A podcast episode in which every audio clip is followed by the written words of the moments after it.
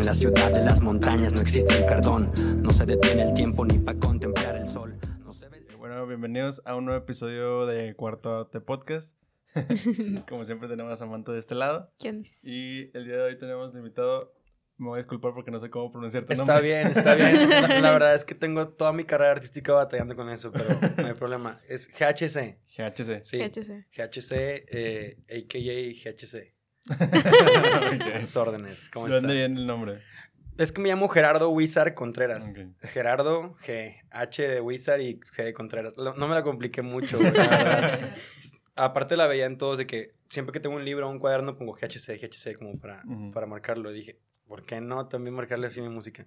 Y ya, ahí está el nombre. Pero O sea, mucho gusto. Pero no querías poner las, las puras iniciales, ¿ok? Exacto, lo que pasa es que como que pensé que las puras iniciales no iban a ser como impactantes. Entonces me gusta decir cuando me llamo GHC y lo escribes como se pronuncia. Entonces como que me gusta Ah, esa, ok. fraseci- esa frasecita y ese rollo. Entonces, pro trip, ¿no? Pero, pero pues es parte de...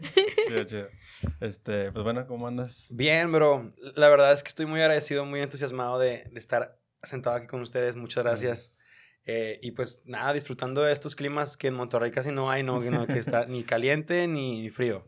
Puedes andar como, como hasta con un suétercillo o dos playeras. y- No, yo tengo mucho está calor. chido. pero- Ahorita sí es un calor. Sí. Ah, bueno, a lo mejor también tiene que ver con que está en la sombra. Eh, Nah. pero, pero No, bueno, tiene mucho que ver que vengo del clima. eh, a lo mejor, ¿no?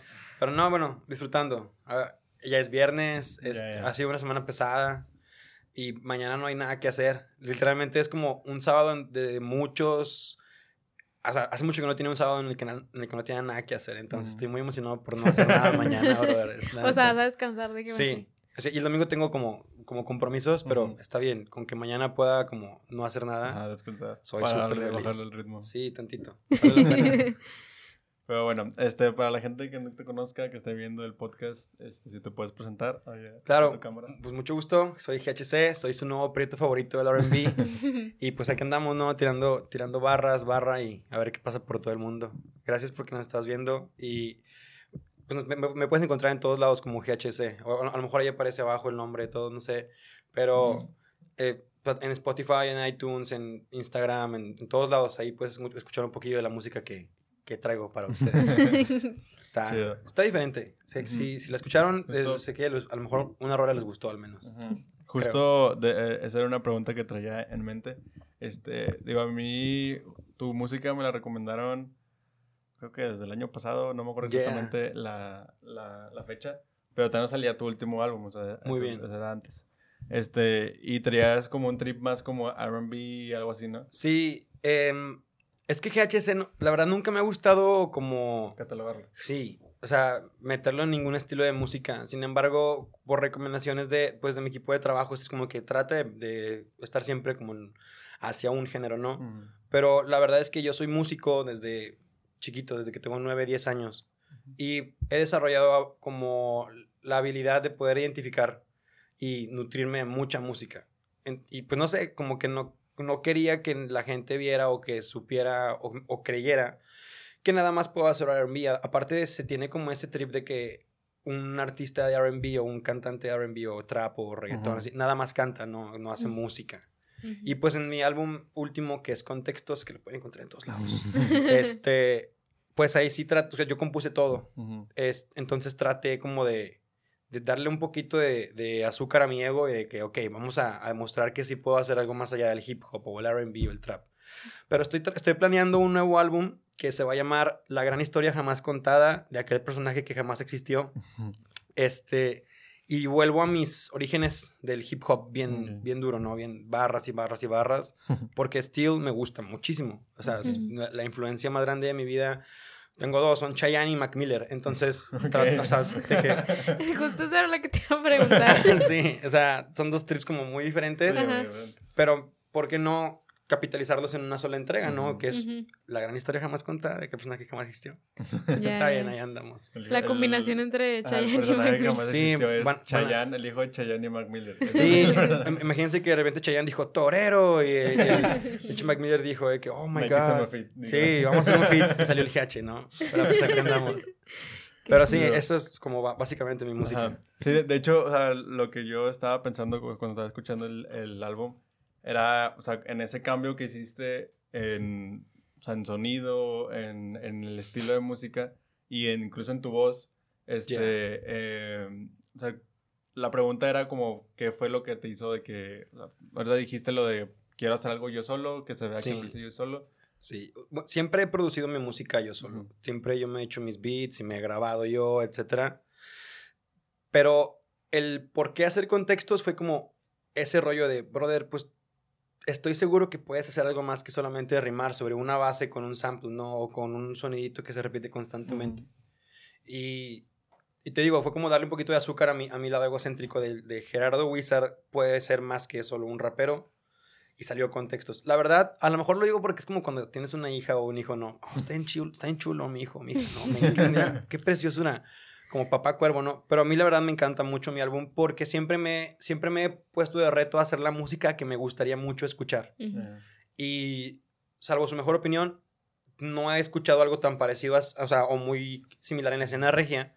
Y dije, "Eh, pues voy a intentarlo. A lo mejor existe de Guadalupe con algo muy similar en, en el DF y en, en Guadalajara existen otros, etcétera. Pero siento que aquí en Monterrey no había como alguien que sacara un álbum así, o combinando ese tipo de géneros. Y pues me, le metí trompetas, le metí sintetizadores, guitarras. en- traté como de ser como, como un, como un band boy, pero solito, ¿no? Ajá, ahí- Solo en tu cuarto. no una boy band, no, sino un band boy. A ver qué tal. Pero pues sí, solillo ahí en el estudio. Eh, Biznaga Music, que está ahí en su casa. Cuando gusten siempre eh, en San Nicolás, en donde mi amigo Lalo y yo pues, tenemos el, el cotorreo, ¿no? Y, y poco a poco ha ido tomando formas diferentes. Está chido eso. Chido. Y, y de ahorita que comentas de que normalmente haces todo tú solo. Este, ¿Es porque así te acostumbraste o te gusta más el proceso de yo solo como hacer introspección de ah, voy a hacer esto y de repente no, le cambio y así? Me- mm, creo que tiene más que ver con mi metodología creativa, de que realmente, mm, o sea, sí, me encanta colaborar con gente, por supuesto, y me encanta como tener como ese trip de un fit o algo que se pueda hacer en conjunto con alguien, pero también siempre, o sea, yo, yo tengo la idea de, de que un artista debe siempre como, ok, sí tener sus, sus colaboraciones, pero sí también su carta de presentación, ¿no? O sea, luego, ¿qué va a pasar? Luego va a pasar que hay eventos y no puedes tocar porque MC fulano no puede ir contigo y tu rola más chida ya no se puede, entonces trato como de evitarme esos problemas porque me pasaron mucho. Entonces, tra- he tratado de, de- de tener un producto desarrollado propio y que pueda ser un entregable para mi público, para un manager, para un, no sé, un visor de alguien, no sé, pero que mi producto pueda ser yo. Tengo un respaldo de un equipo de trabajo gigante, claro, o sea, Dart lo dijo en una rola, hay un equipo muy grande detrás de una voz y la verdad sí, tengo siete, ocho personas que me apoyan en muchas cosas, pero siempre el, el- quien sienta las bases musicales siempre soy yo. Ya. Y, y bueno, term- termino mezclando y masterizando y moviéndole un poquito el rato. Ahorita que mencionaste lo de que tu como proceso creativo, o sea, para ti, ¿qué es lo más, o sea, lo que, eh, por lo que empiezas? O sea, empiezas con, con la producción de, o sea, haces un beat y luego de ahí te vas, o sea, de ahí te agarras a empezar a escribir, o cómo es tu proceso, o sea, es al revés. me, me pasa de, de ambas maneras, ¿no? A Ujú. veces voy en, manejando o caminando, etcétera, y se me ocurre una, una tonada, ¿no? Ti, ti, ti. No, pues chidote, ¿no? Y empiezas, empie- em- empiezo a, a ver cómo, cómo podría complementarse con otras cosas en la cabeza. Y l- siempre lo primero que hago cuando me pasa eso es llegar al estudio y mínimo pianearla, ¿no? A ver, a ver qué sale en el pianito y me- meterle un- unos drums. Y hay veces que me pasa lo contrario, a veces estoy tarareando babosadas en la calle. Y, ah, mm, tengo una costumbre muy cool que me ha ayudado a mi, a mi proceso creativo, que es cantar con las cosas que pasan en la calle, ¿no? Y, y va el carro atrás de mí, o el árbol se estaba marchitando. Y, y de repente empiezo como, oye, me gustó este, eh, ¿cómo fue la melodía este estupidez que acabo de decir, no? O sea, esa frase que acabas de decir, el árbol se está marchitando, es muy de canción. O sea, es de que, anótalo. ¿eh? Ándale, o sea, me, me- me pasan cosas así. O, de- o que, por ejemplo, tengo una, una canción que, es, que se llama Infecto que dice: Me siento atrapado en el tráfico lento, prendo un blunt, optimizo mi tiempo. Entonces, ya estando ahí para mí era como que, o sea, literalmente, cuando, cuando me pensé en esa frase, estaba atrapado en el tráfico lento y prendí un blunt para optimizar el tiempo. Entonces, tra- traté como me gustó mucho esos, esos tresillos y luego los complementé con el resto de la canción. Ujú. Y luego de ahí la- de la canción salió el inicio. Y luego de del inicio no pude complementar el resto y luego salió el final. Y así me fui. Pero es un proceso muy variado. Pero Ujú. lo más difícil, la neta, siempre es empezar. Sí. O sea, que se me ocurra una melodía o que pase de ser una, una tarareada tonta a Ujú. una tarareada que tiene un sentido. Eso es lo más difícil. Y cómo, o sea, haces ese clic, o sea, porque podrás estar tarareando de que mensadas así, como dices tú, pero ¿qué es lo que hace que, o sea, es literal que te llame la atención lo que estás escuchando o es otra cosa que hace que te guste? Normalmente, o sea, yo no soy tan buen músico como para decir de que, ah, este sonido está en fa. Entonces lo que yo hago es, ah, déjame llegar al piano y ver cómo, ah, bueno, estamos, sé que ese sonido ya lo, ya lo pude recrear en el piano, sé que estoy en la escala de fa sostenido menor, ah, pues ya sé exactamente qué progresiones van de acá a allá, entonces, qué quinta complementa, qué novena no, o cómo ir de un lado a otro, y, y ya, o sea, ahí sí aplico mucho la matemática musical, y mi hermano es un licenciado en música que es canijísimo y me ayuda bastante, es donde digo que hay como todo un back, Ujú. Ajá. pero, pero siempre trato de, de que tenga sentido, no, no nada más sonidos que se me van ocurriendo, sino bueno, de aquí una, una segunda menor para allá, y de aquí vámonos a la quinta, bla, bla, bla, bla, bla. Pero Ya. sí, ese como procesito. Ya. Hay como la disciplina que me costó muchísimo aprender también, pero ahí vamos. Ahí vamos. Ahí vamos aprendiendo. Pero, y bueno, algo que me surgió la duda ahorita es de que, digo, me imagino cuando te pasa eso de que, pues de repente empezaste primero por la melodía y de- o de repente fue primero por la frase, has dejado canciones así de que a la mitad de que, ¿sabes qué? Ya no me gustó este Sí. pedo, no le puedo seguir o qué. Sí, de hecho, aquí está mi, mi mejor amigo y mi brother. Hay canciones que a él le encantan y que me dice, ¿por qué no la sacas? No, pues no sé, no, no la terminé y no me gustó. Ajá. O que me dice, brother, ese coro está chidísimo. Pues sí, pero pues no tiene verso, ni modo, ya no va a salir nunca. Y por ejemplo, contextos era- eran, eran en- originalmente eran como nueve o, o diez rolas. Ujú. Y decidí prescindir de varias, de que sabes que no, este, este rollo no queda en el contexto del contexto. Entonces, pues no, o sea, tiras al león un poquito y te mueves en, en otro raro, raro, no sé, como que... Como que, como que trato de, de sí terminar, pero la, la verdad es que... está- Aunque lo, lo va a salir forzado. Sí, exactamente, no la puedes forzar. Sí. Y luego hay canciones que dices tú, no manches, me salió en 20 minutos toda la rola y, Y fluyó bien chido. fluyó bien chido. Y aún así tampoco salieron porque no, no hay como en dónde meterlas o como singles no, no me encantan, no sé. Pero sí, yo creo que tengo una carpeta como de 200, 300 canciones que no he terminado y que no van a salir nunca quizá. Siento que eso dicen todos, a todos Sí. los músicos siempre Sí, es de Muy que... de los músicos. Pues Bad Bunny hasta tiene un disco que se llama Las que no iban a salir. Pero la verdad yo no le creo, yo creo que sí iban a salir. Estaba muy planeado Sí, todo ¿verdad? Y si decimos que no iban a salir, entonces así como...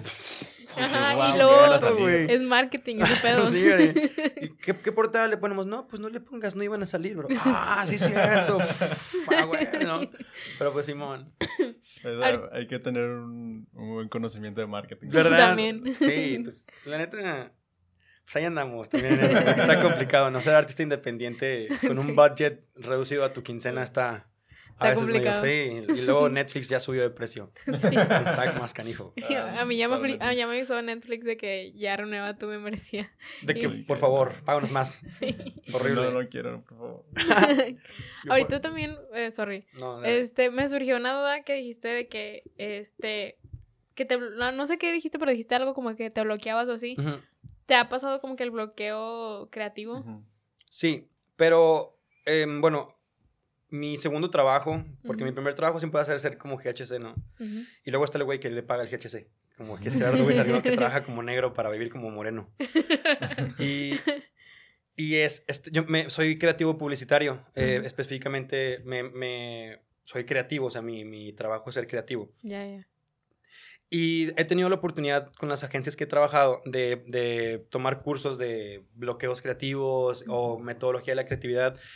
Y wow, la verdad es verdad que... La verdad es verdad. Porque la verdad no puede ser mentira. Pero, pero es verdad que, que sí es un proceso la creatividad totalmente. A pesar de que mucha gente cree que... No, pues me acaba de ocurrir algo. No, escríbelo. Pum, pum. Ah, no, soy súper creativo. Sí, esa es una espontaneidad muy buena. Pero el proceso te, va- te lleva a bloquearte y a saber cómo desbloquearte. Y el saber cómo desbloquearte, mi mejor tip es deja de hacerlo y haz otra cosa. Si no te está saliendo la rola, pues no te está saliendo, ¿no? Ponte a jugar Fortnite o de que Rock Kelly, lo que sea, ¿no? Pero, o sea, haz otra cosa. Otra Lava cosa. los, los trastes, pero desiníbete. Y sí, pasa muchísimo. Y yo creo que de 10 canciones que, que comienzo, me pasa con 9.8. Y el punto 2 que sí sale, no sé cómo salió. La verdad, son buena suerte. Creo. Pero sí, sí está canijo el bloqueo creativo. Sí, o sea, es que yo creo que para un, o sea, algo para la creatividad es, algo que tiene la creatividad, siento yo, es que no es como que, no es algo que sepas hacer. O sea, es algo que te o sea, todos somos creativos. Sí. En algún punto todos somos creativos. Así es. De repente te va a surgir algo que vas a decir, no, a nadie se le ocurrió. Sí. Pero, o sea, no es algo que aprendes a hacer, o O sea, sea, como que no hay un patrón, o sea, como que si llego... empiezas por aquí. Ajá, si Ujú. llego, o sea, no sé, por ejemplo, hacer un Excel. O sea, llego, tengo que abrir el Excel, a lo mejor voy a hacer este tipo de cosas para empezar el Excel, hacer la tabla. O sea, hay como que un, un Un patrón, proceso. un proceso que hacer. Y a lo mejor y lo creativo no, o sea, lo creativo es un poquito más fluido porque lo, que decías tú, o sea, no, no siempre es hago el beat, hago mi letra y luego Sí. ya hago la canción. Es como si te preguntara de que cómo se te ocurre escribir esas rolas que tienes, o sea, Ajá. cómo se te ocurrió esa letra. Claro. Pues es como que güey, pues, No sé. sucedió, güey. Sí, Bueno, sucede. O, o- o sea, lo que sí es verdad es que hay, hay como bases de todo, ¿no? Eh. Como les decía, en la música, la matemática musical Sí. de, de en esta escala van, en- van estas notas y se acabó, ¿no? De aquí puedes irte para la derecha o para la izquierda, pero no para la diagonal, punto. Y en la- en- al menos en la rima también hay dos, tres librillos que me he leído que sí te hablan de las reglas de las métricas, qué tipo de rimas y consonantes, asonantes, con vocales. O por ejemplo, por, ¿por qué el inglés? ¿Por qué es más fácil rimar en inglés que en español? Bueno, porque el inglés se compone casi siempre o en su 90% de vocal, consonante, vocal, consonante, vocal, consonante. Entonces eso nos ayuda a Ujú. pa, pi, ta, ta. Entonces como Ujú. la- el jugar con la voz, ¿no? Ujú. Y en, en el español no es tan sencillo, porque el español es un idioma mucho más difícil que el inglés, pero sí hay reglas como eh, rima la, en tresillos y luego en, en corcheas, y de, y de ahí cada final o, cada in- o a la mitad del, del verso rimas, o cada tres palabras te, te avientas una rima. O sea, sí hay como esas reglas, Ujú. pero lo difícil siempre es como, bueno, ¿y cómo escribo para que quepan en esas reglas? Pero- y ahí como rompes una y te, te acoplas en otra. Pero digo, eso es lo cool con lo que tú dices de la creatividad. A diferencia de las matemáticas reales, la, la matemática creativa no tiene un, un marco teórico como estricto, Súper ¿no? estricto, sí. Te vas, ¿no? De repente tienes un ritmo africano que lo combinas con una, con una guitarra country, ¿no? Y dices tú, oye, es una cosa con otra, pero suenan bien juntos y pum, o sea, ¿cómo rompes ese parámetro? No sé, nunca he estudiado ingeniería ni arquitectura, pero quiero creer que, pues como es como algo muy, muy cuadrado, Sí, o sea, Como- uno más uno es dos. Sí, absoluto, ¿no? quiero, o sea, quiero pensar que sí hay como reglas para que puedas crear cosas más allá. Sin embargo, todo va a caer de, de lo mismo, de la, misma fórmula, la mi- la- el, resultado estricto. Sí, sí, sí. Y es lo que me encanta de la creatividad, que no, no hay a dónde. No te puedes encasillar, o sea, no, y no hay como que un, unos pasos para ser creativo, o sea, Exacto. pues sucede, güey. Sí, sucede. Pero como dices tú, por suerte todos somos como creativos. En algún punto todo, Sí. al- en algún punto se te va a ocurrir algo, o sea, y a, a lo mejor se te ocurrió y no te diste cuenta, pero fuiste Sí. creativo, o sea, digo, a lo mejor a mí yo no me considero una persona creativa, pero sé que en algún punto se me ocurrió hacer algo, o se me ocurrió algo, no sé, hasta en, en algo de la escuela, o sea, porque Claro. muchas veces la, la escuela te fuerza, o te fuerza, perdón, no sé cómo se diga, este, te, te, ajá, te hace hacer cosas creativas, o sea, te, te dice, no, pues es que escribe un, un ensayo de Sí. algo que te guste, entonces como que dices tú, pues de algo tienes Claro. que escribir, o sea, Sí, desde, Oye, desde o- cómo pones el margen, ¿no? O sea, No sé, sí. o ah, bueno, también tenemos una clase en la facu de artes, entonces era como que Cool. el PIA era una foto de que eh, no sé, una foto y explícame de qué, de qué trata tu foto. Entonces era como que, güey, ¿qué hago? Entonces ahí sacas tu lado, te fuerzan a sacar tu lado creativo que tú según tú no tienes, pero a huevo tienes, o sea. Sí, exacto. Sí. Y de repente dices, a la madre, ¿cómo hice esto? Qué buena foto, ¿eh? Qué chida foto me quedó. me sorprende a mí mismo. Me, me voy a comprar la foto y te transfieres dinero. De hecho, justo cuando vino Beatboy aquí, este, me acuerdo que hablamos de que hay un, hay un episodio de Joe Rogan con Post Malone en donde hablan, bueno, la plática empezó más por los hongos y cosas así. Este, y este Post Malone decía de que pues él de repente, pues dice, ah, porque le preguntaba a Joe Rogan, es que cómo haces tus canciones, o sea, cómo te salen tus canciones. Y Post Malone decía, pues es que no sé, o sea, nada más de repente estoy en mi casa, me meto un, un hongo y sale, o sea, Claro. simplemente sale, o sea, no, no sé cómo sale, pero sale, o sea, de repente se me ocurre algo y lo empezamos a hacer, empezamos a grabar, empezamos a hacer el otro y, y se lo decíamos a este, a, a Bitbull y él decía, pues sí, es que por eso somos artistas, Claro. o sea, porque así, así es eso, o sea, simplemente te sale, no sabes cómo salió, no sabes de dónde viene, pero salió, o sea, Sí. salió, lo metiste y ya hiciste su canción. Sí, y Zetangana compartió esto una vez. Y, y no es de él, es de, de un- de otro escritor, pero no, no recuerdo. O sea, yo recuerdo que lo dijo Zetangana y es todo lo que para mí me importa. Pero la verdad es que el, el verdadero arte es lograr que la gente compre lo que sea que hagas. O sea, si haces música, el arte no es hacer la música, es lograr que la gente lo consuma. Si haces pintura, el, el arte no es realmente hacer pintura, es lograr que la gente consuma tu pintura. Entonces, está muy canijo porque empiezas a ver como, bueno, esto sí ya, ya lo leí yo. Kandinsky una vez dijo, dijo que si tú vendes de tu arte, estás prostituyendo tu alma, porque se supone que todo lo que es artístico sale del alma. Yo difiero mucho de, de su postura porque me gusta pensar que como seres efímeros, o sea, el tiempo se nos va a acabar. Y no podemos, no podemos, el, o sea, el alma es energía, a, a mi entender, ¿no? Entonces, el alma va a ser infinita, pero tu, tu, tu manera de expresar lo que, lo que tiene el alma no, y mucho menos, o sea, se puede hacer más, más finita si no comes. Entonces, yo difiero en, en esa idea, pero sí, sí estoy muy de acuerdo en el cual, en el, en el, en el rollo de que siempre tienes que dejar un pedazo de ti.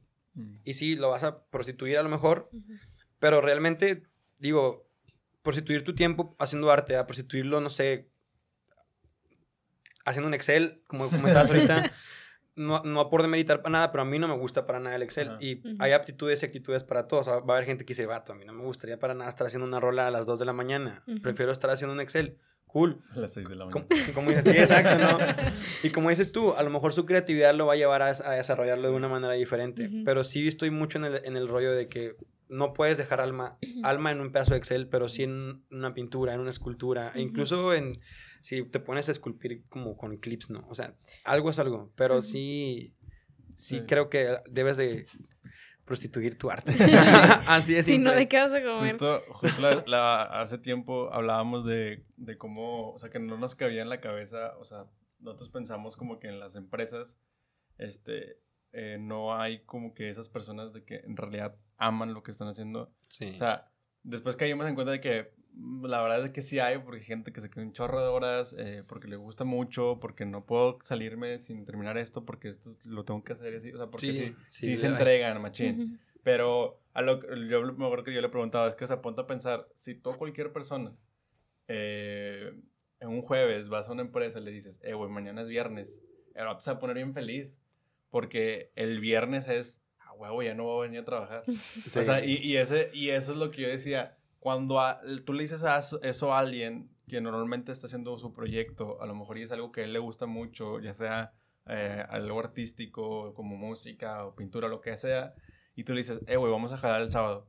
a huevo, güey. Claro. Vamos a jalar el sábado. ¿Por qué, güey? Porque es lo que me gusta, o sea, me gusta estar jalando, me gusta meterme al estudio, me gusta irme a tomar fotos o lo que sea. Y yo lo que decía, yo no creo que haya gente, eh, o sea, bueno, no es que no creo que haya, este, sino que No se me conozco. hace muy raro que, o sea, si tú vas a una empresa y si no vienen normalmente los sábados y tú le dices, tienes que venir los sábados, No, no van a querer venir el sábado.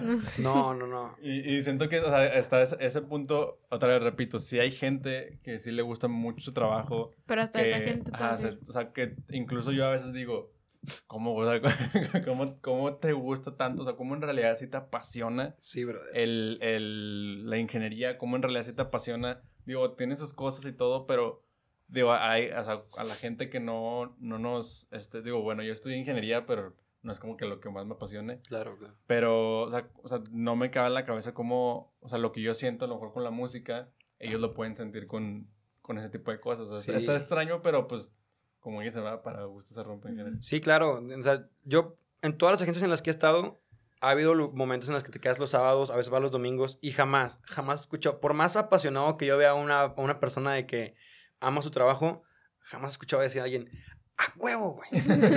Voy a venir sábado y domingo a jalar extra por una pizza. Carnal, estoy felicísimo. Jamás, jamás en mi vida. Pero sí he escuchado artistas decir, carnal, voy a tocar Anca la fregada Solo me van a pagar la gasolina del carro y un hot dog. Pero voy a tocar, carnal, el sábado o el domingo. Y no, o soy el último del, del, del line-up y voy a tocar hasta las 2 de la mañana cuando hay tres personas. Pero, carnal, voy a tocar, bro. Ujú. eso, eso sí existe. Lo otro que te comento, no, jamás lo he visto. Y he visto gente que es súper apasionada, como de que, pues no manches, amo, o sea, estoy aquí en sábado jalando porque tiene que salir la campaña. Pero no están felices. O al menos yo no los veo felices. Y a lo mejor mi percepción es como solamente mi opinión. Pero la verdad soy muy perceptivo, ¿eh? Que no crean que Tómalo me equivoco fácilmente. Pues no, pero, pero, sí, pero sí es importante que todos tengamos como nuestro amo a hacer esto. Estuve en una agencia que se llama Gelatina, la mejor agencia digital de México, un super agencia, me encanta. Y ahí tenían una frase que es que sí, es ama lo que haces. Y cuando te la explicaban es no hagas lo que amas, porque cualquiera puede, o sea, cualquiera puede hacer lo que ama. Pero amar lo que se le ponga a hacer, no Ah. cualquiera. Ujú. Oye, pues a lo mejor no, no es mi pasión, como si tú llenar un Excel, pero voy a darle amor. O sea, lo- eso es lo, lo- lo que Lo te decía. gusto. Lo voy a hacer con gusto, lo voy a hacer con amor porque, pues, anyways, I'm doing it. Y pues, si lo hago mal, pues, ¿quién se la va a pasar mal? No se, lo- no se la va a pasar mal el jefe. O sea, ese güey no, no se la va a Sí, pasar mal. sí. Te la vas a pasar mal Ajá. tú. Ajá. Entonces, así te vendían como esa filosofía. Pero mira cómo lo estoy contando. Así de mucho me la vendieron, ¿no? O sea, y, a- y aún así, Son muy buenos, entonces. sí, sí. Y, y tienen un trip muy cool de, de integración. Y, Ajá. y aún así, alcancé a diferir de esa, de esa imagen. Pero porque yo pensé, pues entonces es como, te, te acostumbras a amar todo. Y cuando amas todo, pues realmente, ¿qué, qué es lo emocionante de la vida, no? Amo andar en bici, amo andar en patines y amo andar en patineta. ¿Y cuál te emociona más? No, es que las tres las amo. No, no, no. ¿Cuál, cuál te emociona sacaba- más? Sacaba como que la chispa de la. Sí, exactamente. Y es lo que tú decías, ¿no? Lo que tú ves con la música que no ves en la ingeniería, que eh, lo estudias, te gusta. Yo digo que si estudiaste algo para dedicarte toda tu vida es porque sabes que puedes hacerlo y que te gusta. Pero yo estoy seguro que a, a cualquier ingeniero que toca música se le dijeran de que, oye, brother, mañana mismo te firmamos y, y te, pon- Sí. te, te dedicas a vivir de la música, todos dicen que sí. Sí, sí, sí. Ja- jamás conocí a uno que dijera de que, no, carnal, no estoy a punto de hacer un puente mamalón, güey. ¿Tú crees que voy a querer dar un tour por el mundo cuando voy a hacer de Guadalupe un lugar mejor? Pues no, ¿verdad? Vaya que se necesita en Guadalupe. Vaya que sí, güey. Pero ahí están los políticos peleando por ver quién va a ser mejor el espacio. Que la neta es, es un rollo. Oye, ¿se fijaron cómo de la, de la nada ya no hay nada de arte y todo es de que bardas políticas? Ah, güey, sí. Si no ves al Samuel, ves a la Razábal, güey, diciendo que a Nuevo León se le respeta, ¿no? Justo veníamos hablando de eso.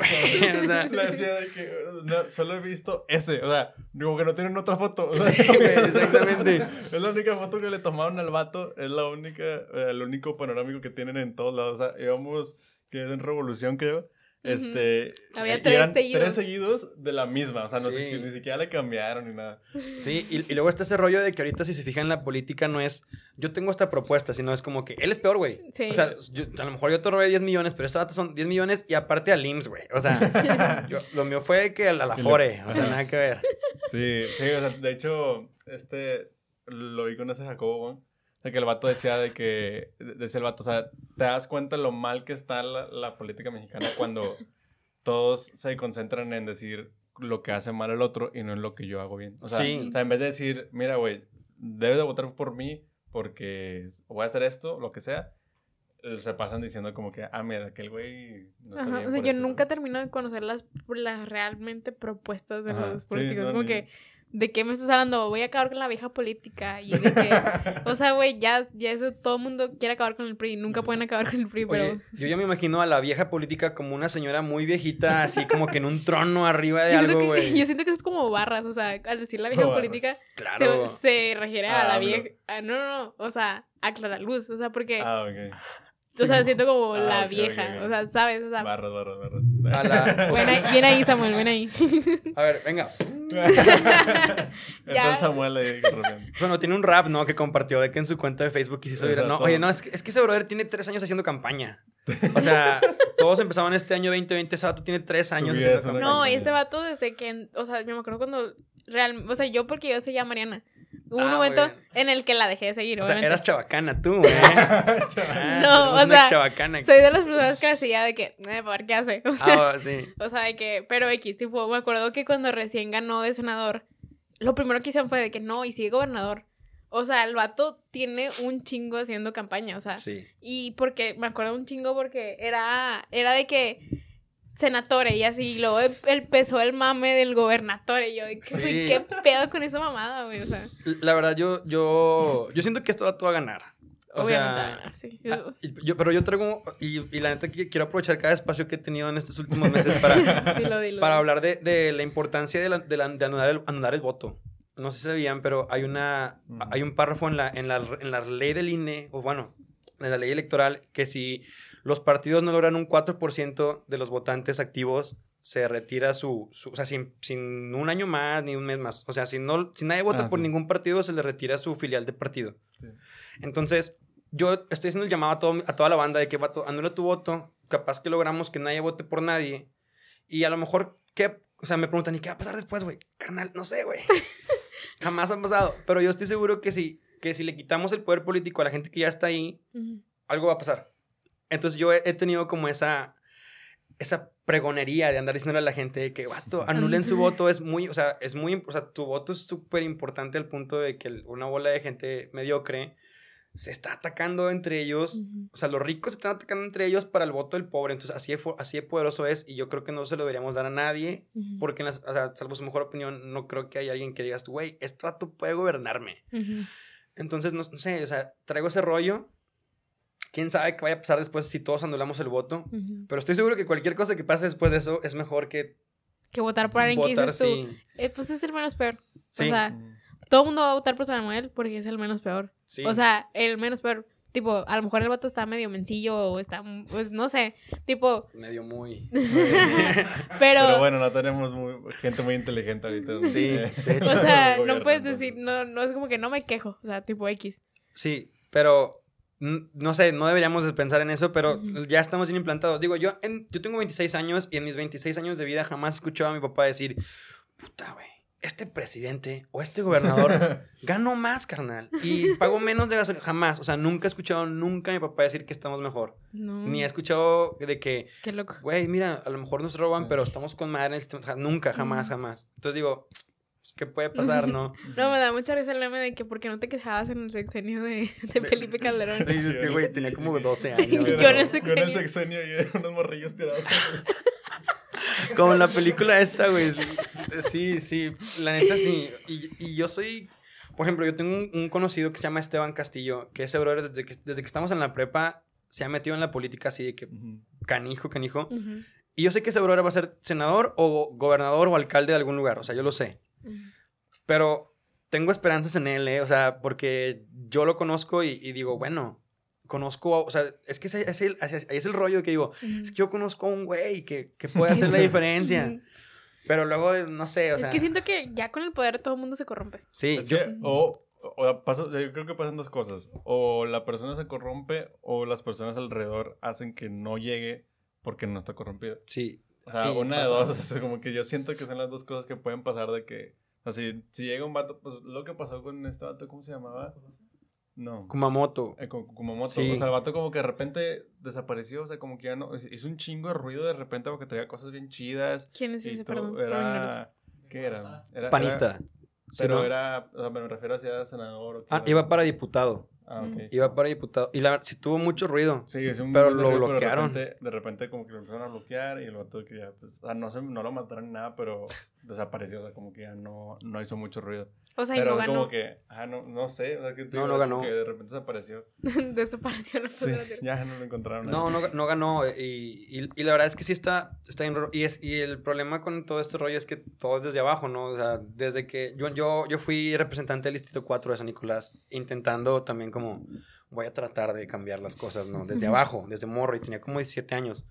Y apenas cumplí 18 y ya me estaban pidiendo firmas en cosas que no, o sea, que no debía de firmar, ¿no? Como que, güey, en tu distrito arreglamos 20 baches. Y yo, que no es cierto, güey. O sea, ¿dónde está el registro? Arreglamos 20 baches, güey, tú fírmalo. Yo de que no, güey. O sea, yo la neta sí me sentí muy mal. Y no lo digo porque, ay, vi el GH de que sea corrupto. No, no, no. Me sentí muy mal porque dije que, güey, no, no, o sea, no, vato, o sea, ¿cómo te va a firmar? Está mal mi distrito, güey. O sea, Ujú. ten- tiene baches. Como, agarraron dos, güey, yo creo tres, pero no los 20 que se reportaron. Ujú. Pero pues, me salí. O sea, la, la- la neta yo no iba a poder contra el sistema. Y ahorita que dices tú, o, o te bloquean, güey, o, o simplemente no llegaste, o, o te matan, güey. Y la neta, sí. Sí. sucede. O sea, Colosio es como el, el más palpable, ¿no? Es como, güey, ese vato iba a ganar. Sí. Y pum, pues no ganó. Todos sabemos por qué no ganó. Pero está cabrón, Sí. ¿no? Y, y es donde yo, yo digo que a lo mejor ahí la música tiene mucho poder, brother. Ujú. ¿Por qué decidí ser más artista que ser político? Porque yo creo que, mira gente como Kanye West. O sea, ese vato fue, o sea, a lo mejor ni su esposa votó por él. Pobrecito. Pero, ¿qué- ¿cuántos raperos, o sea, cuánta gente en Estados Unidos no hubiera querido tener la oportunidad que él tuvo o la proyección que él tuvo? Yo estoy seguro que si él se vuelve a postular tres veces más, queda de presidente. Como Andrés Manuel López Obrador. también me da- hay un, hay un, como hablo, pero no, hay un video de, de Kanye West que me, a mí chile me, me perturba demasiado, que es de una, creo que es como de una, cam- o sea, de campaña, tipo, el vato llora a y, llorar, sí. ajá, o sea, ese video me causa mucho Creo que es donde trae el- como el chaleco antibalas. ¿no? Ah, sí, que, que, le- que, le, que habla de su, de su suegra, ¿no? Y que dice que... Ah, ah, no me- es que no me acuerdo qué O sea, decía, ese, sí ese, que ese video me acuerdo que, creo que vi un meme o algo así de que se parecía mucho como que el vato se estaba queriendo liberar. Porque decían, ya la película, ay, ¿cómo se llama esta película? Donde secuestran al, al novio de una chava, pero Ah, que, la de... ay, ¿cómo? ¿Sí, no? Sí, Gout. ah, ¿Has ya. visto esa película? Sí. O sí. sea, que decían, que decían que era como eso, o sea, que las Kardashian lo tenían así, Ah, guardado, y que el vato estaba pidiendo ayuda. Pero bueno, o sea, ese, ese video así como que me Muy causa denso. mucho, mucho conflicto, o sea, porque, no sé, el vato no se ve bien, o sea, Es que admitámoslo. vato, sí Está bien pinche loco. Yo siempre he pensado que cuando hay una película de algo es porque tiene mucho tiempo pasando. Ujú. Y la neta, ese trip de Get Out sí me, sí me tripió, güey. O sea, yo... Está bien, está bien, está bien loca esa película. Y me acuerdo que yo también vi otra película que era del mismo director, pero no me acuerdo cómo se llama, pero era... Get In, ¿no? no, No, pero que como- creo que ya sé cuál dices. Era una como una familia o algo así, ¿no? ¿Cuál?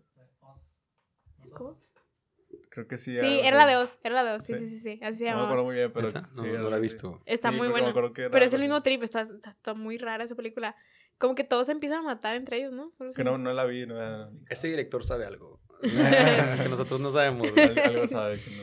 No sé, pero, o sea, por decir ese video que también empieza a hablar como que él no quería ser padre y él hablaba con Kim de, de lo del, del, abor- del aborto y de que, que él, él no quería Ah, ser padre. sí. O sea, y era como que y el vato empezaba a llorar el machín de que Que- no. o sea, ese vato, o sea, mal, pero sí tiene problemas. O sea, Sí. él, él lo ha dicho de que hay Sí, una, sí los tiene, güey. hay un- una entrevista que tiene, o sea, no sé si has visto ese programa en Netflix que se llama eh, eh, No requieren presentación, algo así se llama. No, no lo he visto. Está chido. Es, es un vato que está, o sea, que es de Netflix. O sea, según yo, sí es como un periodista muy importante en Estados Unidos, pero Ujú. ni idea quién sea. No, pero aquí, no, aquí no es importante. Aquí no es importante. Ni que fuera Este, Pepe Origel, Ajá, ¿verdad? ni que fuera María Julia. Ándale, yo sí lo vería con Sí, María o sea, Julia. Con. María Julia. Y Netflix. o sea, ¿Ya comió, compañero? ya comía con María. Sería como el eslogan, ¿no? Este, pero bueno, eh, el punto es de que tiene entrevistas con gente muy importante y una de ellas es, es Kanye West. Y ahí en esa. En esa entrevista, eh, Kanye West literalmente dice, no, pues o sea, yo te- estoy diagnosticado de bipolaridad y que no sé qué. O sea, empieza a decir de que está diagnosticado y pues empiezan a hablar de eso y, y sí está como que fuerte porque dices tú de que, wow, o sea, está todo así Ujú. realmente, o sea, porque muchas veces la gente piensa que no, pues es que es un artista, tiene que tener un este, un personaje, tiene que tener esto, es para hacerse el interesante, es para no sé qué, es una campaña, no sé qué, o sea, todo ese tipo de cosas, pero realmente el güey está tocado de la cabeza. Sí. Está mal pedo. Y me acuerdo mucho que, o sea, bueno, no, no que me acuerdo. O sea, me, me- cuando yo vi ese video, me salió como que un hilo en Twitter. Y, o sea, está Kim Kardashian puso en sus historias de que, o sea, que se sentía, o sea, que tipo que por lo que había pasado empezó como que a hablar del tema de que, pues que Kanye tenía problemas de bipolaridad y que estaba sí. diagnosticado y, y que lo que dijo, pues sí era, era un tema muy personal que obviamente no, nunca se planeó que nunca debió de haber hablado de esto, pero pues por sus problemas de que pues sucedió y espero que lo entiendan, de que nosotros estamos de que como que muy, como, no me acuerdo cómo, o sea, como que... Como en shock, ¿no? Sí, o sea, como que y aparte están luchando con la enfermedad y de que como que, sí, o sea, más que nada como que no disculpándose, pero pues como explicando la situación, o sea, como que ella también sabe de, de, de sus pedos mentales y todo el pedo, pero pues que eso no se debió de haber dicho. Claro, sí. O sea, y menos de, o sea, en O sea, una campaña política. A mí lo que me sorprende de ese tipo de cosas es de, o sea, obviamente la bipolaridad y todo eso es algo que pasa mucho o sea, en el mundo, Ujú. pero cómo es tan fuerte verlo en una figura pública y tan Sí. y o sea, tan, o sea, que ese vato puede mover masas si quiere. Sí. O sea, o sea, es como muy fuerte, o sea, verlo en alguien o sea, que es tan mediático. Es, no sé, Yo, yo, yo tengo mi frase que es, Kanye West es el artista mediático más grande de nuestra generación. Y cuando hablo de nuestra generación hablo como millennials, ¿no? O sea, yo, yo creo que ese brother es la influencia más grande como musical y generacional nuestra. O sea, ropa, tenis, música. Y bueno, hay muchísimas canciones que están producidas por Kanye West que no sabemos que están producidas por Kanye West y que las escuchamos a diario. Y fits con David Guetta y con Skrillex. O sea, en su momento ayudó a producir álbumes de Kid Cudi, de Lana del Rey. O sea, dices tú, "Güey, oye, pues no manches, ¿no? Pero acabas de mencionar algo que, la verdad, yo, yo creo que. Y ahí te va, a lo mejor va a sonar como medio sep- separatista en la, en la escena, pero sí, sí creo que un artista no tiene un personaje. O sea, un, ar- un artista de verdad es un personaje, como él, ¿no? Y lo ves en la, en la escena local, en la escena nacional y en la escena internacional, ¿no, brother? O sea, yo creo que, por ejemplo, la gente me pregunta, ¿GHC y Gerardo Wizard son diferentes? Realmente no. Realmente es el nombre que un, bra- un brother le dio al otro, o sea, y ya, para, para crear por un seudónimo. La verdad, no, no me llamé Gerardo Wizard porque estaba muy morro y dije, no, es que ocupo un AKA. Pero si, si, hubiera, si hubiera lanzado mi música a esta edad, sería Gerardo Wizard. Pero sí creo que mi, yo soy mi personaje y mi personaje soy yo. Y también lo creo con Kanye West. Y lo creo con las, las celebridades como los artistas, artistas, no, no músicos grandes, no, artistas. Como Frank Ocean, como Kid Cudi, como Bad Bunny, como J Balvin. O sea, yo, yo creo que su personaje son ellos. Y por eso realmente logran como penetrar en la gente. Porque se, se permean de algo que... Realmente siempre he pensado que la gente escucha como artistas o personas que, que tienen algo que tú quisieras hacer o que, o que quisieras desarrollar, pero no puedes, no lo haces. X, no voy a entrar como en un tema personal de, de- como de- del fanbase, Ujú. pero sí creo que, o sea, yo, por ejemplo, yo sigo mucho a Kanye West porque yo también soy bien egocéntrico y sigo mucho a Kid Cudi porque yo también soy medio tripeado en ese rollo de la depresión y, bueno, tengo un álbum que se llama Broken Hearted Prieto y es como, estoy triste todo el perro álbum, ¿no? Pero, pero sí tengo ese rollo como de, de, de que un verdadero artista es siempre, como no, no tiene un personaje. Y luego está como, ves, pues, ves como, no sé, Chester Bennington ¿no? o, no sé, Robin Williams, o sea, artistas que nunca salen en farándula, que nunca están como en, en revistitas o en tanto rollo, pero luego se paran en un escenario o lo ves en una película y dices tú, órale, brother, este Ujú. esto de- realmente me transmite. Ujú. Yo creo que es por eso, por la personalidad tan, tan real que tienen al momento de interpretar. Sí. Y creo que Gerardo Wizard, a.k.a. GHC, no podría transmitir eso en un evento o en un escenario o en una canción si no fuera como yo. Ujú. Y trato de, de- de no ser como fake, eh, no. Pero sí trato como de ser muy congruente en lo que hablo y, y lo, que- lo que actúo. También tengo como mi trip espiritual y, y- y mi rollito de, de creer en algo más grande que yo. Pero también digo, si no lo transmito como tal, pues entonces no estoy siendo real, ¿no? O sea, por eso en mi última rola también tengo como una... En mi, último- en mi álbum tengo una rola dedicada a mi espiritualidad por eso, ¿no? Porque pues, también soy eso, ¿no?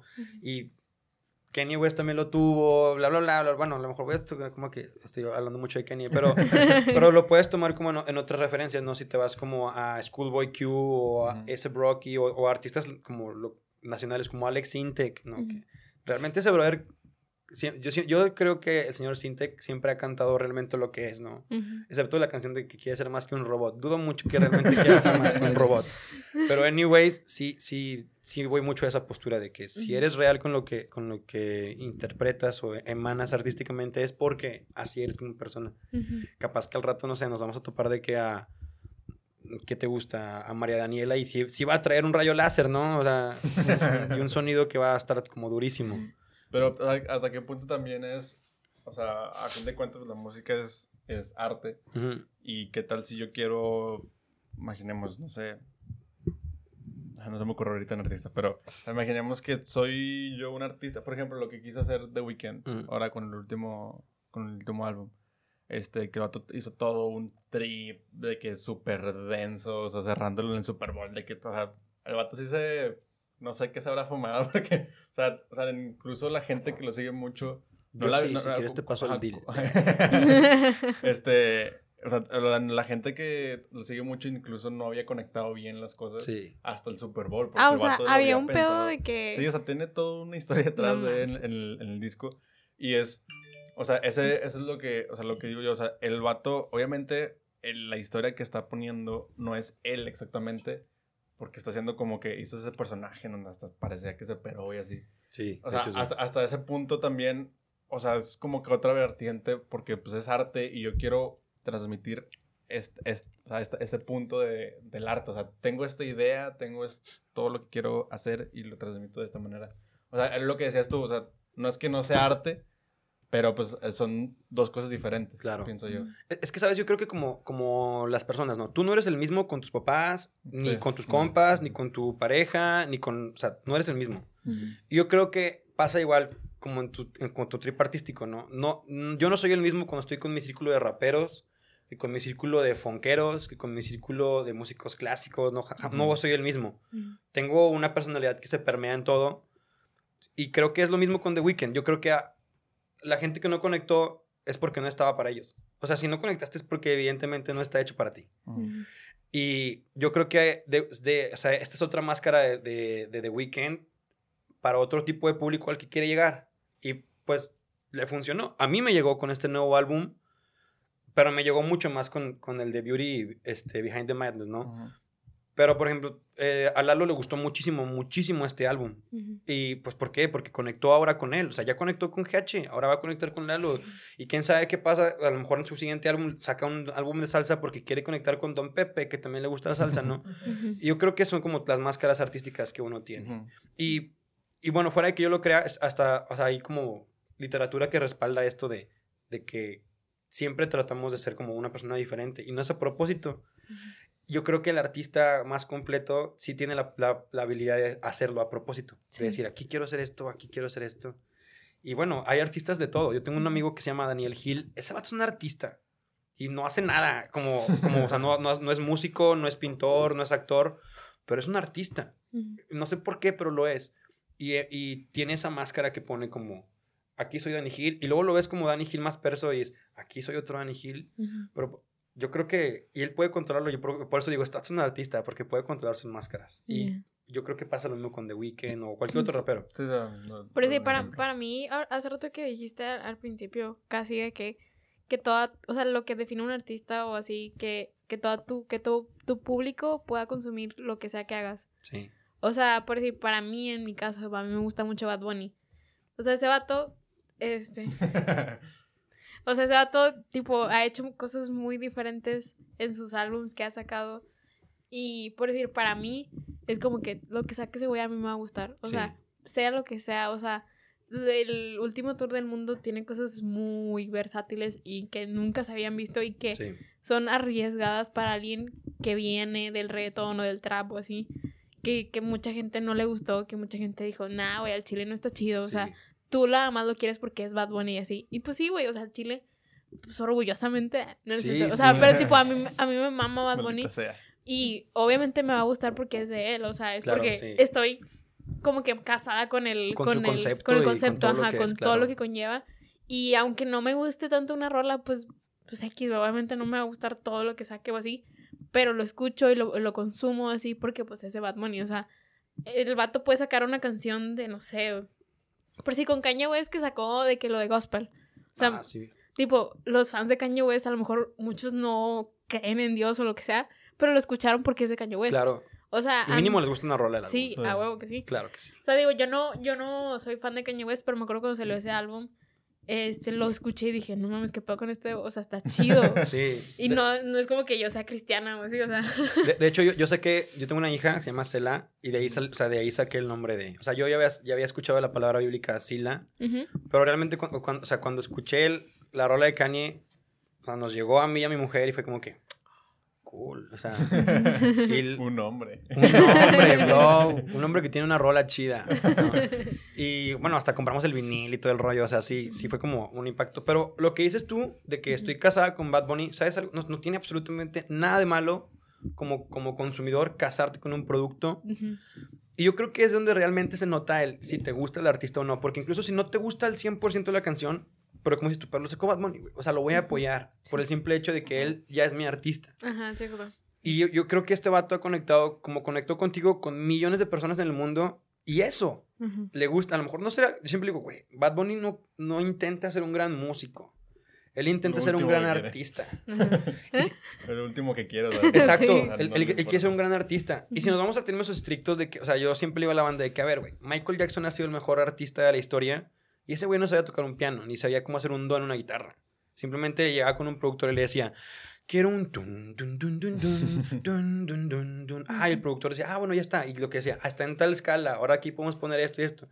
Pero yo, yo, yo he callado muchos hocicos que le tiran a Bad Bunny diciéndole que, güey, no mames, Bad Bunny sabe más música que Michael Jackson. Y todos, claro que no, carnal, está registrado que Michael Jackson jamás en su vida tocó un piano ni supo hacer una melodía. O sea, hay de que registros de eso. Y hay registros de que Bad Bunny le ha metido a sus beats. Ya con eso es mejor músico que Michael Jackson. Pero no es mejor artista que Michael Jackson. Es como, hay, una vez un profesor de música me dijo, puede ser un gran músico o un gran artista, pero no puede ser ambas. Y lo ves con bandas como King Gizzard Lizard, que esos güeyes metieron 400 personas en un evento. No son muchas, güey, pero vienen desde Australia, el boleto costó como 600 bolas, o sea, son grandes artistas porque lograron conectar a- con alguien del otro lado del mundo. Ujú. O sea, y es mejor artista que el güey que aquí tiene más plays que esos vatos, pero que van a su evento 20 güeyes, ¿no? O sea, Ujú. sí, sí puedes medir a un artista más que otro. Y, y es, y tiene que ver con cómo conecta con su audiencia, no tanto con su calidad musical. Porque si a eso nos vamos, pues no manches, la canción de Who Let the Dogs Out no debería ser mundial. Pero qué buenos artistas nos logra- lograron hacer una canción mundial que conectó con todo el mundo. Y Ujú. todos no la sabemos. Y si tú dices que no te la sabes, estás mintiendo. O sea, me estás mintiendo. A lo mejor no sabes de lo que estamos hablando. sí te la sabes. Yo sé, sea, la- a lo mejor claro. no sabes de qué canción es, pero tú te la La has sabes. escuchado y la has cantado, claro que sí. No, y o sea, por decir, digo, no. Ahorita que dijiste lo de Michael Jackson, me acordé del meme, o sea, de que está como una comparación, ¿no? Sí, de que de Michael que- Jackson y de que Bad Bunny y de que hizo no sé qué y luego no, y luego este vato sí lo hizo. Ah, bueno. Es mejor. que se le cae la nariz, de que tiene su nariz completa. Sí, sí, No, hay, un hay uno, hay uno que, que dice de que, que era Bad Bunny hubiera podido cantar, no sé, de que tal canción de Michael Jackson, pero Michael Jackson nunca hubiera podido cantar tal canción. yo, lo, yo lo vi con John Lennon, de que Bad Bunny pudo haber escrito Imagine, Ajá. pero John Lennon jamás pudo haber escrito de Calladita. O sea, y for real, brother. O sea, for real. Calladita. Exacto. Y yo, o sea, lo puedes ver en artistas de todos los niveles, ¿no? Por ejemplo, Drake. O sea, Drake es, yo creo, como que el, ar- el artista más pop que hay como mundialmente hablando. Digo, es, es el que tiene más reproducciones en todo el mundo, de ley, ¿no? Pero yo también siento que ya estamos en un punto en el cual, cosa que saque Drake, cosa que vamos a consumir, Sí, Sí. ¿no? A diferencia de lo que intentó hacer Shakira, que quiso hacerse mundial y no lo logró. Sí. Que no todo lo que saca Shakira lo consumes. Mm. Pero si te ponen la de ¿Dónde estás corazón? Uf, no manches, le- llénalo, llénalo, llénalo. Pero yo creo que ahí es donde, Sí. donde va todo el rollo de ser músico, ser artista o solo ser intérprete, porque también puedes ser solamente intérprete, no saber nada de música, no saber nada de ser artista y te piden cantar una canción y lo haces. Y También está bien, ¿no? Todo, todo es parte del proceso. Ujú. Pero sí, sí, como tú dijiste, o sea, sí creo que en gusto se rompen géneros, pero yo creo que ya esos géneros son gigantescos, o sea, ya, ya no hay como... Es que a mí me gusta el reggaetón, pero ¿qué realmente es reggaetón? Ah, no? O sea, es que a mí me gusta el rock. ¿Y qué es rock? O sea, yo yo no podría decir Sí, que los. Foo Fighters es rock al 100% Ujú. y le gusta a los rockeros, ¿no? Sí, o sea, de hecho sí, porque de repente hay gente que dice, no, pues yo soy rockero, me gusta el rock y así. Y luego les ponen, no sé, Elvis Presley y les pones a The Beatles y ellos dicen, no, güey, eso no me gusta. Y es como ¿Y que qué, entonces, ¿qué te gusta, güey? O sea, eso es el ¿Qué rock. es el rock? Sí, claro. Eso es el rock, es, o sea, si vemos de que literalmente lo que es el rock, el rock viene desde un chingo y eso Sí. es el rock. Fue evolucionando y ahora hay muchas vertientes, miles y miles de vertientes, bueno, no sé si miles, miles, pero bueno, o sea, No, hay, sí, hay hay- hay- muchas vertientes de- del rock y a lo mejor a ti te gusta una partecita del rock Sí, sí. y, y así pasa con, o sea, con muchas cosas. A lo mejor ahorita el reggaetón justamente está teniendo ese, esas, o sea, ese crecimiento de que oye, empezamos con el reggaetón y ahora tenemos muchas cosas que son reggaetón revueltas con no sé qué cosa Con y con acústico, no sé sí, qué. y salsa, con- sí. ajá. Y, y es que si te fijas, cada cierto tiempo pasa eso con la música, güey. O sea, por ejemplo, en el 2000... Yo, yo, yo- yo lo tengo, tengo como etapas ya pensadas, ¿eh? Es que es como... eh, está la, la etapa musical, mi primera como a- el acercamiento a, a la música urbana fue en hip hop español. Y si se fijan, hubo una época en el, tre- entre el 2006 y 2010 que o escuchabas rap o escuchabas rock. ¿verdad? O sea, y los raperos, algunos escuchaban reggaetón, pero no estaba tan posicionado, ¿no? O sea, como que era, sí había como una persona. O Como espero- que an- antes no eras cool si escuchabas reggaetón. Exacto, era como que pues eres bellaco. Pero, o Texas, ¿no? Eres Texas. Pero o escuchabas rap o escuchabas rock, ¿no? Y luego mutó un poquito cuando llega la, la- o sea, el, el- como el auge del EDM y esta, este, rolito, este rolito del 2011 al 2014, Sí. que todo es de que... Luego Skrillex. O sea, todo es lo mismo, ¿no? O, bueno, por ejemplo, yo creo que en el 2011 no hay nadie que no tenga, o sea, un artista chingón que no tenga un fit con David Guetta. Ujú. O sea, Machín, sí, sí. todos, ¿no? Y luego, David, Guetta tiene como Gracias- 60 o sea, años, ¿no? ya sé, Gracias a David Guetta yo conocía a Taiga y Chris Brown. O sea, a, a ese punto. O sea, Sí, claro. punto de- Y, y antes de eso estaba como el hip hop poderoso tipo Usher, ¿no? Ajá, tipo, ándale, que también. era como que... "Tirin". El, el- como un tipo R&B, pero medio muy romántico, Sí. así tipo... ¿Cómo se llaman estos vatos? Está el Nillo y todo eso. Sí, ándale, sí, el Nillo, El güey. You Miguel. better cut me. Acá, el- Es el negrillo acá con su, con su gorra al revés, ¿no? Y un paliacate así rondando todo. como cangurera. Que Chris Brown también viene de, de esa escuela. Chris ¿no? Brown, Ajá. sí. Y, y bueno, también Rihanna, estamos hablando de Rihanna, Chris Brown, también, ajá. Rihanna y ese rollito, pues así se conocían nuestros vatos, ¿no? En, en ese rollito artístico. Y luego si se fijan como pasa el 2014 y empieza a- el sonido trap a tomar como un Ajá. auge muy canijo de ya todo era Ah, sí. todo, todo, todo. A mí, a- para mí, el inicio del trap, o sea, que se, o sea, como que el hip hop que venía con el trap se empezó a juntar con eh, estos, este trap que era como gritado, o sea, como Sí. que, y que era como muy orquestal. O sea, no sé si Sí. sepas como más o menos a la que me refiero. Sí, güey. que- Ajá, como Lil Jon y todo ese tipo de cosas. Ah, Así, Así. exactamente. Y luego viene Ray Remote o Ear Drummers, como Ajá. lo quieras como conocer. Y estos vatos sacan No Type y Ujú. ahí rompen Ajá. el paradigma del, del trap y el hip Ajá, hop. sí. Y, y el hip hop se, se torna a eso, brother. Y luego Sí. se rompe el...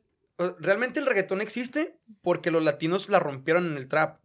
Y es que sale esta canción de Ahora dice que no me conoce.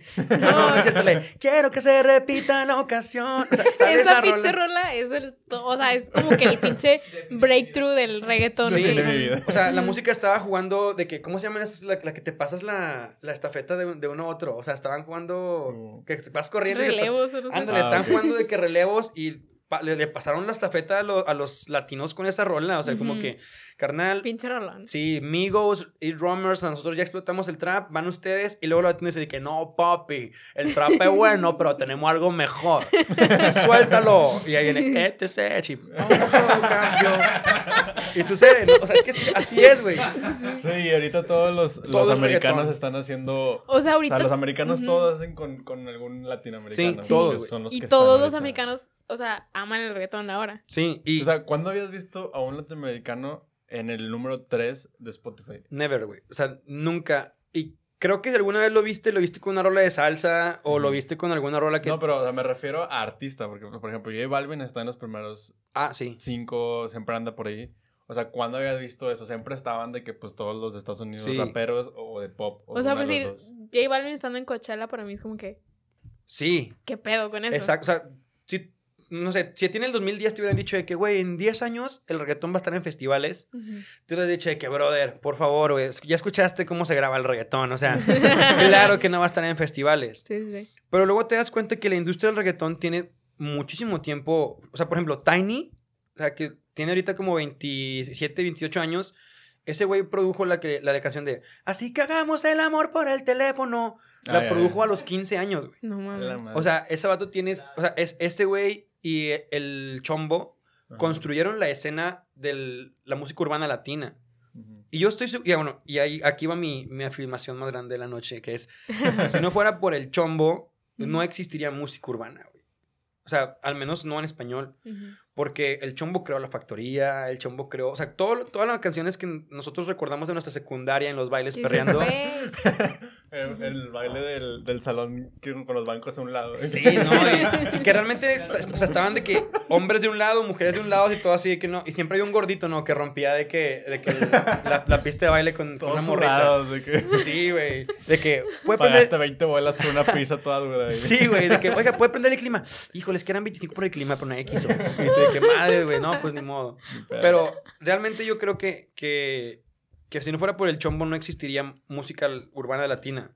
Y aquí en Regiolandia o en el norte de México, yo creo que no existiría música urbana como algo popular si no fuera por Poncho en Nigris. Ok. O sea, yo sí, yo, yo sí tengo esa afirmación. Sí, bro. O sea, me, me cambiaste que... A ver, Sí, sí, eso, Yo me fui a lo internacional a lo, a, a lo- vamos a lo, tra- de lo, de lo Ok, ok, general a lo particular de no, Ok. no. Ujú. Pero yo sí estoy como súper convencido que si no fuera por Poncho en Nigris, nosotros seguiríamos dedicándonos rolas de duelo, güey. O sea, nadie le hubiera dedicado... Pero, la- o sea, pero ¿a qué te refieres con que fue Poncho? ¿Por Pues, las batallas de gallos sí, que hacía y sí, y lo, y lo afirmo. O sea, este brother fue el que ahí- puso el rap de moda aquí en el norte. O sea, ese, eh, de ahí salió, bueno, siempre se me va, o sea, el MCAS. El MCAS. Salió, o sea, yo me acuerdo que yo en la secundaria escuchaba de que Pero, rolas de o sea, ese en la secundaria, ah, o sea, antes de PGB, como que la batalla medio- era medio conocida. Sí, él, él- él se hizo conocido como undergroundmente Ajá. antes, ¿no? Sí, Pero sí. realmente, si te pones a pensar, ningún artista salía del underground. No. O sea, nadie hecho, sí. salía de que... Porque no había manera de darte cuenta. Ajá, sí, Exacto, o sea, no había una plataforma. Me acuerdo mucho que mi hermano, este, de los primeros que escuché aquí eran. Ah, es que no me acuerdo, o sea. Código 36. Ajá, Código 36, sí, así y- y- esos vatos... oh. Y todos ellos era de que, ah, sí, güey, viven aquí en San Nicolás. De que, Sí. ah, de que, ah, sí, estos vatos que están aquí, güey, sí, o sea, son, son compas de un no sé quién, así. Sí, Como conoces era a alguien que los conocía, güey. Era todo súper underground. Sí. Y era como que el, el, el hip hop que se hacía aquí o el rap que se hacía aquí. Sí, güey. Y luego, por ejemplo, no sé si sabías, pero el Código 36 fue el primero, y no sé si, no, no puedo afirmar que el único, pero fue el primer grupo de hip hop regio que llenó el Café Iguanas, güey. Ok. En, en el 2010 hicieron su evento para promocionar Crónicas de un Demente, que fue su único álbum antes de que los mataran a, a dos de los tres integrantes. Y, es, y ese álbum llenó, al, o sea, reventó el Café Iguana. O sea, tuvieron que abrir, ya es que el café tiene la parte donde están las escaleras Ujú. y son como un escenario. Bueno, tuvieron que abrir la otra parte para que la gente cupiera, porque estaba a reventar, güey. Ujú. Y yo no he visto eso nunca con otro artista. O sea, ni con Ujú. MC Davo, ni con MCAS, ni con... Bueno, Cártel de Santa es como algo Más, diferente porque es- ellos se, se volvieron al pop y, bueno, si no fuera porque Babo mató a su compa, nunca hubieran pegado. Pero, o sea, sí, sí, sí me voy a la idea de que, por ejemplo, yo, yo declaro que si no fuera, si el código 36 no se hubieran muerto este- el Reque y, y el Cruel, ellos hubieran sido mucho más grandes que el Cártel de Santa, güey. Porque estos vatos fueron los primeros regios en turear, güey. O sea, se aventaron un tour por todo México. Y luego los matan y, no- y se acabó la plataforma, se acabó Adán Zapata, se acabó Mente en Blanco, se acabó el Código 36. ¿Qué va a pasar con, el- con la música urbana en Monterrey? No, pues nadie sabe, güey. Y luego llegó, llega Manny Méndez y se lleva a MC a Universal y todos creen que va a pegar ahí, pero no. O sea, realmente estos vatos se quedaron el pastel para ellos solos, que it's okay. So, o sea, benditos sean estos vatos que pusieron la mira de las, de las multinacionales en el hip hop como regio. Ujú. Pero Poncho de Nigris fue el paso, güey. O sea, ese vato fue quien puso la plataforma que no existía en ningún canal regio, güey. Porque si existía este vato que traía un chingo de gente grupera cantando y que, que todos cantan horrible. Yo me Ah, sí, enamoré, yo me enamoré del muchacho de la lotería. ¿Se acuerdan? No, no, no, no, no, no, no, no, no, no. ¿Quién era ese vato? Era una ruca, la, la de... me- le- Eh, Jesús Soltero. Ah, ah, Jesús sí, Soltero, sí, con- cierto. con una- Sí. Con una chava. Sí, también Y siempre estaban ahí en el, en el, ¿cómo se llama? El, en la cantina, es la, la- El Pilos. El Pilos. Ah, siempre está en el Y Pilos. ya sabe que con quesos y cosas, la más deliciosa. No, No mames. Porque Yo creo que eso es un... Todo regio se sabe, güey. Quesos y cosas las más deliciosas. Que, muy bien ahí multimedios. Pero, o sea, sí. Poncho de Nigris fue quien puso las bases de la música urbana. Y aparte, siento que es mucho hype. O sea, aún y cuando digas tu pinche, o sea, estaba bien pinche naco. o sea, Sí, de la- estaba muy Pero mal es como hecho. Que, güey, no, es- incluso- ahorita es como que, güey, está bien sí. chido. O O sea, incluso la Sí. misma mole ha dicho de que, güey, est- estaba hecho con las patas esa madre. O sea, Sí, güey. O sea, yo llegaba, o sea, desde- me- a mí me invitaron el, el primer, este, el primer programa y como ya no me hablaron, pues no fui y luego fui con el vato de que, güey, qué pedo. No, sí, güey, sí lo hicimos, güey, pero si, caes, si quieres caer el otro, o sea, como que todo bien informal, güey. Llegaban y era de que, "Ey, ¿qué vamos a hacer? No sé, güey, tú párate, ponte, vamos a hacer, a ver Sí. qué hacemos. Ah, Y todo era, muy o sea, informal, sí. pero, pero sí es cierto que sí marcó ahí un...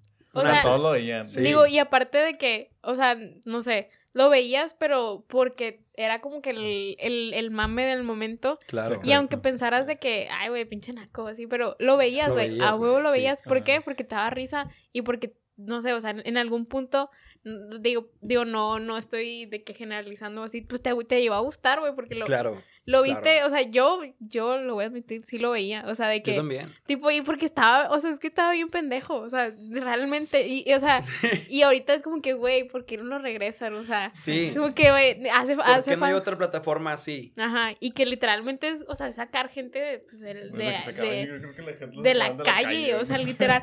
Güey, o sí, sea, es- es- sí. Estaba esa señora Rosa Meleño, güey. O sea, ¿Sabes lo que iba a decir? O sea, esa, pinche señora, no creo, ¿de dónde la sacaron, güey? la sacaron de enfrente de multimedios. O sea, la, la señora, la- la señora estaba de que enfrente con un señor que vendía que frutas. Güey, no. Y la sacaron de ahí, güey. ¿qui- ¿Quién fue que.? a- alguien vino aquí que dijo que esa señora eh, les, les ayudaba a limpiar en su casa. Sí, no me acuerdo quién. fue, no me acuerdo quién fue.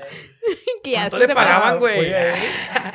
Fue a él, no, no era aquí. Es cierto. No, perdón, no, no, no fue alguien que invitamos aquí, fue un amigo, fue un amigo que dijo que, Ah, que, le ayudaba a limpiar su casa. Güey, ¿cuánto le pagaban? O sea, No sé, Rosa no, Meleño no. se cobraba dos mil bolas por día por limpiar, güey. o sea, soy que- Rosa. que- No, me acuerdo que me dijo yo de que, wow, es muy, o sea, estaba muy barato. Y dice, güey, limpia con madre. No, Güey, es, que. qué bizarro ese pedo. Sí, güey. Y, y, y eso es lo que vamos. Mira todos esos personajes de los que nos acordamos, güey. O sea, el oso negro, el nariz Ajá. bola, el finicho. O sea, todos esos vatos. Y me- en, en, en Acábatelo, me acuerdo que en Acábatelo estaba un señor, Sí. un el que digo, ya se murió, pero era la coneja Marta o Ah, algo sí, así. la Marta. También. Pero estuvo ¿cómo con, que? estuvo, no, pero estuvo con PGB. No me acordaba de ese compa. Es- es- Oh. Estuvo con pura gente, estuvo ¿A con? Poncho. Sí, estuvo con- también estuvo con PGB. no sé si fue el Poncho el que lo metió. O Y- no me acuerdo. Y luego la transición de PGB a el club del italiano. O sea, esa transición también.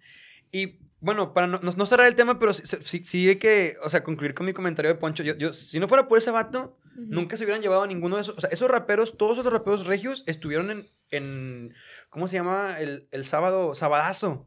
Después estuvieron en Ah, Sabadazo y ahí se hicieron nacionales. Y ahí fue donde la- la- el hip hop No mexicano se hizo nacional. Ajá. Yo sé que ya existía una, una escena. O sea, estaba el saque, sonido líquido, el Tino el Pingüino desde mucho antes. Yo lo sé. Pero no tenían la proyección que tuvieron después de que un regio papanatas y súper egocéntrico hizo lo que hizo. Y la verdad, gracias al Poncho, hay una escena urbana en México. Shout out Así de simple. Carnal. Mm. Algún día lo vamos a tener aquí a Todos los jueves, ya estoy. mándenselo, mándenselo y si lo ve, ese vato, es- ese vato es bien chido para apoyar proyectos nuevos, ¿eh? Porque él, él sabe lo que es que te cierren puertas, güey. Sí. Y si tiene una historia. Más, traje el libro de Poncho. y- Nah, Es cierto. lo traigo. Es traigo íntimo tres amigo. copias para ustedes. Sí, firmadas. Versión de bolsillo. Pues bueno, vamos a ir cerrando. Este. Bueno, este, nada más para terminar, eh, si puedes decir tus redes, dónde te pueden encontrar, eh, dónde Claro. pueden ir a escuchar tu, tu álbum. Bandita, si, si, si, si tienen el gusto y me hacen el honor de escuchar mi música, me pueden encontrar en todos lados como GHC. Eh, espero de realmente que sí pongan aquí que... Sí, sí, Porque si les digo de que lo escriben como se escuchan, a canijo. Pero sí, GHC eh, en todos lados, Facebook, Instagram, hasta LinkedIn, este, en todos lados. Y pues estoy seguro que mínimo una rola va a conectar con ustedes, estoy seguro que, que les va a gustar. Y les agradezco anticipadamente el tiempo que se van a dar en escucharme, porque el tiempo no vuelve. Y todo segundo que se den dándole play ahí, fuera de que me pagan, que es magnífico, es más magnífico saber que hay alguien ahí atrás de unos audífonos escuchando a un pretillo desde su casa hace música. Entonces, Pues, gracias Broken también a Heart, ustedes. Broken Heart Prieto está muy chido, está muy chido. Cool. O sea, yo lo escuché el año pasado, o Ah, sea, porque chido. cuando nos, o sea, no, tipo, cuando se lo recomendaron a Oscar, él me lo pasó a mí y dije, ah, cool. está muy chido este pedo, o Qué sea, chido. entonces, con alguna van a conectar, de verdad, o sea, si no es de las que acabas de sacar, a mí me gusta mucho meterme a escuchar lo anterior, Claro. o sea, y tipo, está chido también, entonces, para que lo vayan a escuchar. Gracias. Y digo, si tienes algo planeado para el futuro, que ya tengas fechas o algo así, que o un teaser Vale. o algo así, que puedes decir? Este, bueno, am, tengo una entrevista con unos brothers que se llaman Un Podcast que guardo arte. que- Ah, yo dije, ¿qué pedo? ¿cómo? O sea, No, como que otros. ¿eh? no. Funcionando otro. La Es- cortamos aquí. Adiós. Ten tu, voy a termo. todo, ¿no? Este, no, pero la, la neta, as- así como fechas próximas, no, no tengo actualmente ninguna, pero constantemente estamos presentándonos todo Biznaga Music en Los Titanes los sábados, este, que son eventos realizados por Del Pueblo para el Pueblo, que es un Dani Pachanga, un brother canijo que se ha encargado de levantar también muy bien la escena. Y bueno, ahí en redes podrán ver si de repente sale un evento o no, pero sí trato de tener como contenido constante musical dentro de mis redes para que pues yo sé que pandemia es ese trip. Pero bueno, a ver cuándo vuelven, no, porque sí tengo hambre. O sea, no he comido como desde noviembre del año pasado por la pandemia, güey. Entonces está, está canijo, güey. No. Está gacho. la- Sí, agacha la situación. Pero también muchas gracias por el espacio. Muchas Ah, gracias muchas por, gracias por tener el interés de escuchar a este brother. Eh, espero que, que les haya gustado. Y, y Está neta, su trabajo también está coolísimo. Se la están rifando. Gracias, gracias. Y me gusta mucho decirle a la banda que sigan adelante con sus proyectos porque. O sea, ellos. GHS es un proyecto muy palpable en el cual sí está bien cabrón. Pero vale la pena y, y sí, todo, todo tiene resultados. Entonces, chingón su proyecto, güey. Y han hecho cosas muy chidas y van a hacer cosas más grandes, yo lo sé. Gracias. Gracias. Gracias por todo. Este, bueno, antes de terminar, te vamos a dar el regalo. Ah, yeah. Este, no más que nada, bueno, el regalo van a ser unos stickers. Este, y Ah, ya. Todos estos. Ah, recién filiado, entonces. Sí, hay de dónde escoger. Este, vas a agarrar cinco que te gusten y. pues, Vale, yo, yo agarro, yo agarro dos, tú agarras dos y uno ustedes lo eligen. Vale, vale. Yo quiero, Bueno, aquí va a haber un corte para los que no están viendo. Para, Ajá. no va a ser un- yo quiero estos dos, como dos versiones diferentes de Bad Bunny. y, a ver, la lenque.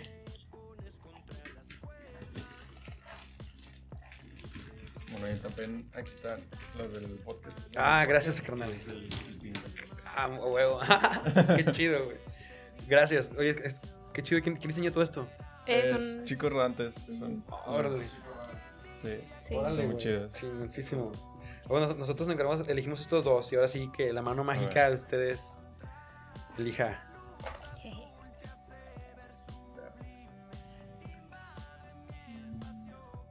Güey, qué rifado el chico rodante. Sí, está, cabrón. chido. También búsquenlo, ¿eh? Sí, no los hemos visto porque nos acaban de entregar nuevos. Y, Sí, y hay ba- bastante nuevos. está chida. ¿Te gusta la India? Sí, ¿a quién no? Excelente, muchas gracias. Chida. Oye, sí, tienen muchos nuevos. No, no los Sí, había- ese, ese nunca lo había visto. Está, está cool.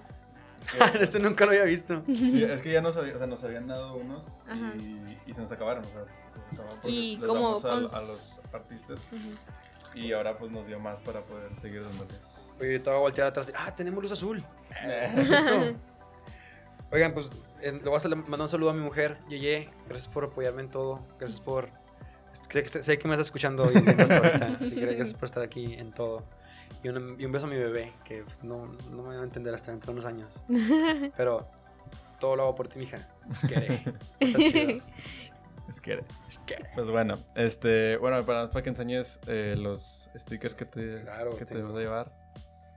Primero Son enseñan esos, tres ajá. para darle su espacio a cada uno. Es Ajá. Bad Bunny, el Trasher, eh, un ovni llevándose una indio para analizarla porque... Ah, bueno, no habíamos visto los detalles, viene un... Es, este es el... El cerro de la silla. El cerro de la silla y ahí está fundido. El Bueno, es- eso viene siendo ya... De Avilés ahí se ve por ahí. El balón de Avilés. Y se ve el El vato que- de. Encontré al vato que se perdió en el cerro de silla hace dos años, güey. y también tenemos estos, que te- el Breaking Bad. Ujú. Eh, Creo que no sé qué es personaje sea este, o si es de RuPaul o algo así. Pero, y este, Puerto Arte. Fierro, muchas gracias, muy chido. Muy chido. Shoutouts Shoutouts a a Chico los que- machinzote. los que nos dan eh, estas, pues bueno, las, los stickers y todo eso. Para que los vayan a seguir. Y tienen su tienda en línea. Está muy chida. Chido. Este, para que la vayan a checar si les gustaron los stickers. Ujú. Ahí va a estar en la, en la descripción. Y pues bueno, ya este vamos Bueno, a cerrar. sí, vamos a cerrar. Por último, este, no se olviden de seguirnos también a nosotros en Ujú. redes, en Instagram estamos como Cuarto Arte Podcast. Y en Twitter como arte y un bajo cuarto. Eh, eh, bueno, el de Chico Rantes, Chico Rantes también en Instagram, va a salir Ujú. también abajo. Yeah. Y también eh, mencionar que estamos grabando como siempre en Coworking Monterrey. Y pues nada, muchas gracias por venir. No, gracias a ustedes por el espacio. Eh, tremendamente agradecido, se los juro. Gracias. ¿Verdad? Qué chido. Cuando Este, quieras, sí. Las puertas están abiertas aquí. Ah, siempre. pues como en el otro viernes. Le caemos. Sí, Simón. Este, pero bueno, y también muchas gracias a ustedes que nos están viendo y que nos están escuchando. Y pues nada, muchas gracias y nos vemos en el siguiente episodio. Bye. bye, bye.